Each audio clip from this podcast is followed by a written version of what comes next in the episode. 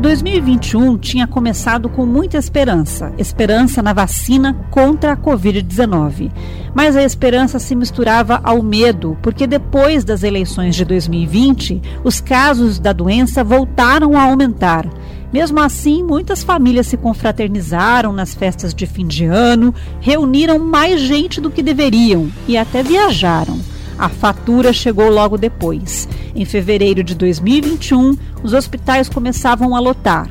No final do mês, vieram os decretos sanitários que, a exemplo do início da pandemia, fechavam atividades econômicas. O período de validade dos decretos era curto, mas eles foram prorrogados à medida que a Covid-19 avançava.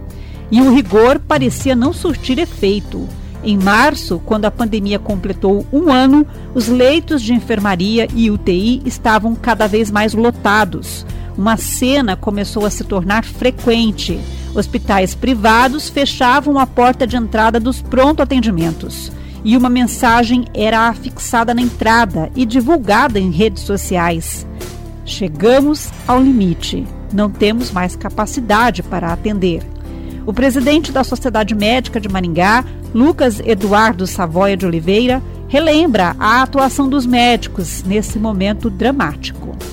Ano passado, nesse momento, é, março e abril, estávamos passando por um momento de muitos casos de Covid, é, uma ocupação muito grande das UTIs e enfermarias dos hospitais, o que fez com que algumas instituições fechassem os pronto atendimentos no sentido de não poder mais absorver pacientes graves da, da, da Covid. Então, nesse momento, houve um tumulto muito grande na cidade e uma procura é, por hospitais de pacientes doentes com necessidades é, de cuidados hospitalares. O médico ele se portou de maneira muito proativa, fazendo o atendimento da melhor maneira possível, da, nas condições é, mais próximas do ideal possível, é, porém adaptadas devido a essa superlotação. Muitos centros cirúrgicos se transformaram em UTIs, as UTIs é, ampliaram-se, ampliaram-se as equipes e os médicos prestaram um atendimento à população da melhor maneira possível. O número de mortes começou a crescer assustadoramente. Naquela época, os médicos diziam que a taxa de mortalidade numa UTI sobrecarregada podia chegar a 80%. Todos tínhamos um conhecido, um amigo ou um parente doente, internado. Eram dias de muito medo e de luto. O jornalista Luiz Carvalho faz um retrospecto. Quantas reportagens escritas, quantos perfis de pessoas que se foram.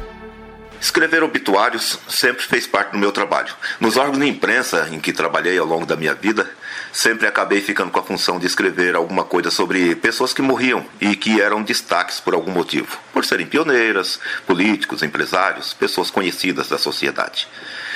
Com a pandemia, comecei a falar de pessoas cada vez mais próximas a mim. Em 2021, quando percebi, eu estava fazendo obituários de meus vizinhos, de pessoas que conhecia desde criança, e foi ficando cada vez mais próximo, até que me vi escrevendo sobre colegas de trabalho, amigos da mesma sala, o amigo com quem eu saía para tomar cafezinho todos os dias, o amigo com quem eu encontrava na Sucapê para bater papo e renovar as informações sobre a cidade. Enfim, quando eu vi, eu estava fazendo obituários de membros da minha família. Foi um turbilhão com dois ou três amigos e conhecidos morrendo a cada semana. E nem tínhamos tempo pra, para o luto, pois enquanto enterrávamos um, sabíamos de dois ou três que deviam, que estavam entubados e que poderiam morrer a qualquer momento. Enquanto isso, a Secretaria de Saúde do Paraná reorganizava o sistema para abrir mais leitos às pressas. No relatório diário sobre a ocupação de leitos em enfermarias e UTIs, uma situação dramática. Começava a surgir uma triste fila, e uma fila que dali em diante só cresceria a fila de pacientes à espera de um leito. Graças a Deus esse momento passou, já ficou para trás, com a ampliação da vacinação, com a imunidade natural do paciente também acometido. Hoje vivemos uma situação diferente, onde o sistema hospitalar consegue absorver esse paciente com Covid que precise do tratamento médico em regime de internação em enfermaria e em UTI. Só agora, um ano depois, praticamente, é que estou conseguindo processar tudo isso. Só agora é que começo a me conscientizar de que nunca mais vou tomar o meu cafezinho de todos os dias com meu amigo Luiz Fernando, não vou mais encontrar o João Beltrame na Sucapê, não terei mais o, as brincadeiras do meu tio Cícero. Enfim, eu escrevi, no momento que eu escrevia aqueles obituários, nem sempre eu estava tão consciente de que essas pessoas não iam estar mais presentes na minha vida. No próximo episódio, relembre a corrida por oxigênio e medicamentos para pacientes entubados com Covid-19.